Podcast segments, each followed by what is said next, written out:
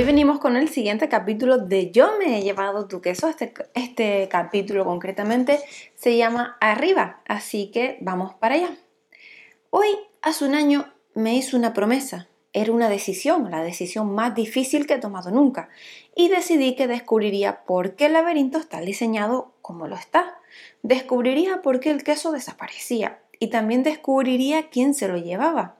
En aquel momento no tenía ninguna razón para creer que podría descubrir estas cosas. Solo sabía que tenía que pasarme la vida intentándolo. Durante semanas dediqué el tiempo a hablar con otros ratones, en especial los ancianos. Les pregunté si sabían la respuesta a mis preguntas y ninguno de ellos la sabía. Ninguno de ellos comprendía por qué lo preguntaba, para ellos la curiosidad es algo natural en un ratón joven, pero eso no significa que los ratones tengan la capacidad para satisfacer su curiosidad.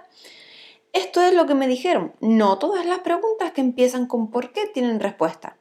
Además, incluso si la tuvieran, no era asunto de los ratones conocerla. No era asunto de los ratones preguntar y los ratones tenían que aceptar. Pero ver a Seth yo, yo, yo no podía. Finalmente llega a la misma conclusión a la que llegan todos los ratones jóvenes. Mm, llega a la conclusión de que un ratón en el laberinto nunca podría comprender el por qué. Pero a diferencia de los demás, yo no hice lo lógico, que es dejar de preguntarse por qué. Lo que hice al darme cuenta de que un ratón en el laberinto solo puede saber y comprender hasta cierto punto, pues decidí salir del laberinto. Al principio la misma idea parecía un disparate porque qué significaba salir del laberinto. Eh, había algo así, pero por mucho que me esforcé en llegar a una decisión diferente, mi pasión me llevó a esta conclusión. Por eso empecé a pensar en cómo podía hacerlo. Ya sabía que había límites en el laberinto, o sea, muchos más allá de los cuales no había pasillo. Intenté imaginar mm, maneras de atravesar esos muros y era imposible. Intenté pasar a través del suelo, preguntándome si había pues un mundo debajo del suelo, y de nuevo pues también fracasé. Y llegué a la conclusión de que el único camino de salida pues era por arriba. Y bien, la mayoría de ratones nunca se molestan en mirar en ninguna dirección que no sea hacia adelante, a la izquierda o a la derecha y hasta incluso abajo. Mm, pero la verdad es que el incluso abajo es una dirección que solo importa cuando queremos encontrar las últimas migajas de queso después de una comida. Y bueno, por supuesto, de pequeños con frecuencia estirábamos el cuello en la dirección opuesta abajo y mirábamos con curiosidad hacia el origen de la luz, pero por tanto descubriríamos que no tenía ningún valor, así que dejamos de tomarnos la molestia de hacerlo. Decidí que quizás valiera la pena echar a otra ojeada, y como era de esperar no había nada que ver, las paredes parecían extenderse indefinidamente hacia arriba, pero no me rendí. Miraba hacia arriba desde todos los puntos del laberinto. Lo hice durante días y días y días y luego se me ocurrió y descubrí algo. Observé que si te colocabas en un pasillo y medías la longitud de la sombra del muro y luego te ponías en un pasillo paralelo, medías la longitud de la sombra desde la misma dirección. Las dos sombras tenían longitudes ligeramente diferentes. Y eso significaba, claro, que el origen de la luz estaba en la dirección del primer muro y que los muros no tenían una altura infinita. O sea, no hay nada sorprendente en esto, pero después de reflexionar pues, sobre el problema una serie de días, descubrí que podía calcular los ángulos de entrada de la luz de cada pasillo midiendo la longitud de la sombra. La distancia entre las paredes de los dos pasillos y la distancia entre cualquiera de las dos paredes y otra mitad paralela que no tuviera sombra.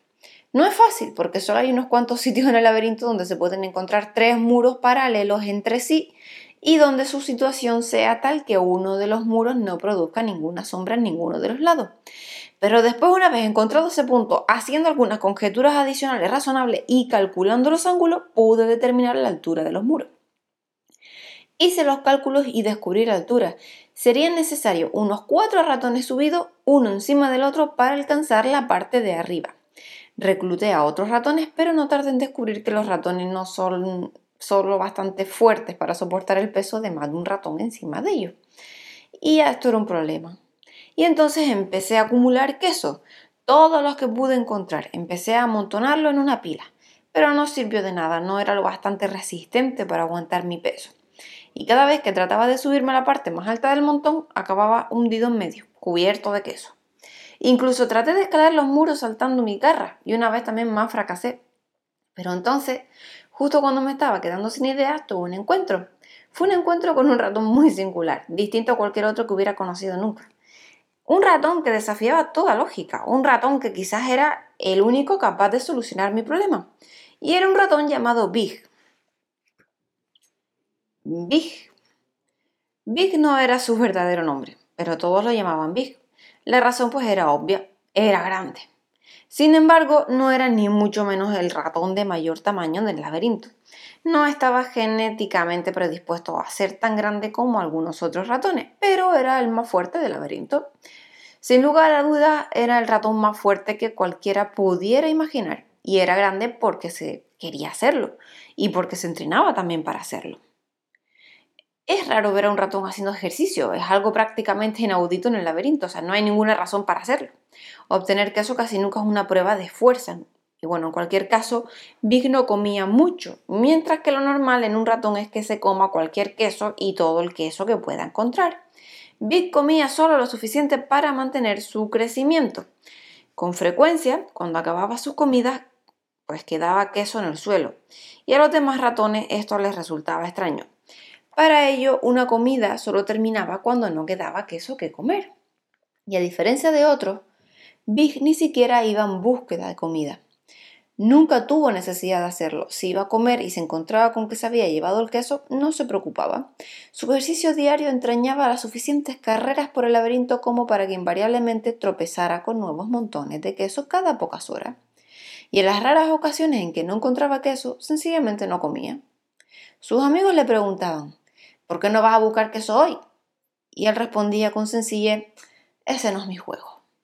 Los demás se marchaban sin comprender que para qué trabajar tanto para hacer músculo, para qué pasarse tanto tiempo haciendo ejercicio, para qué molestarse, con qué propósito lo hacía.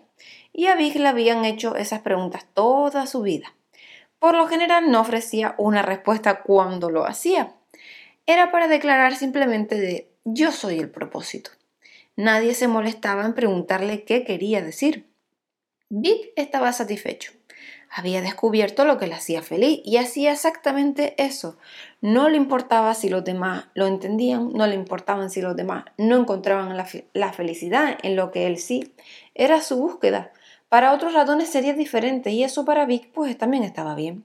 Vic no se daba cuenta de que estaba en un laberinto carecía de sentido para él, no, no le imponía ninguna restricción. Tenía muchos amigos y abundante tiempo para pasarlo con ellos. Lo más importante era que su entorno le proporcionaba muchas oportunidades de dedicarse a su pasión, que era encontrar paz y felicidad.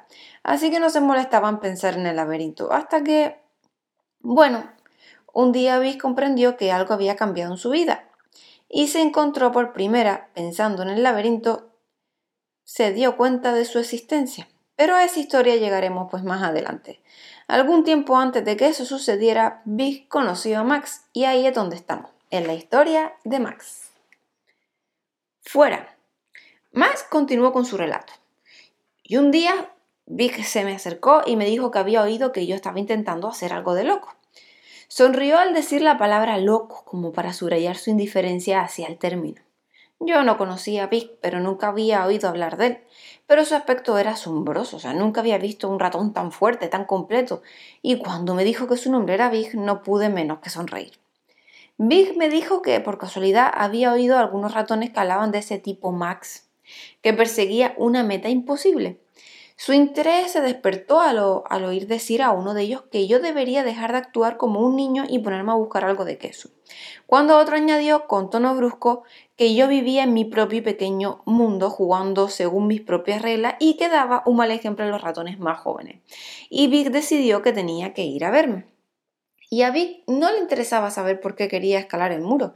No me preguntó si lo creía posible, en cambio me preguntó qué altura creía que tenía el muro. Le dije que era tan alto como cuatro ratones. Y al cabo de un momento declaró, creo que puedo ayudarte. Le pregunté cómo podía ayudarme, pensé en cuál podría ser su respuesta, pero la idea me parecía demasiado pues. Y a Vic no le importó proponérmela. Puedo lanzarte hasta allí, ¿qué te parece? Por irrealizable que sonara, sonaba que Big hablaba en serio, y solo se me ocurrió una palabra, gracias. Respondí con un profundo agradecimiento. Pues manos a la obra, propuso Brick con una sonrisa. Se colocó de pie sobre sus patas traseras, con la espalda contra la pared. Me pidió que corriera hasta él tan rápido como pudiera y que saltara al llegar a él. Hice lo que me pedía, corrí tan rápido como pude y luego salté. Y en el momento en que alcanzaba la pared más alta de mi salto, noté que Vic me cogía por debajo de las patas traseras y con un poderoso impulso me propulsó hacia arriba. Y antes de darme cuenta, mis ojos estaban al nivel de la parte superior del muro, y justo cuando empezaba a caer hacia abajo, alargué las patas y me aferré a la pared. Me empujé hacia arriba y con cuidado me sostuve en equilibrio en el estrecho borde del muro. Y allí estaba, un ratón fuera del laberinto. Un ratón que que, en aquel momento podía ver más lejos de lo que cualquier ratón hubiera soñado que fuera posible. Un ratón que estaba a punto de responder a la pregunta que muchísimos otros antes que él se habían planteado, pero que al final habían desechado por imposible. ¿Quién se ha llevado mi queso? Y no iba a detenerme ahí. Pues hasta aquí el capítulo de hoy. Mañana venimos con más capítulos y espero que les haya gustado el capítulo de hoy. no sé cuántas veces he dicho capítulo en esta pequeña frase. bueno, un saludo y hasta mañana.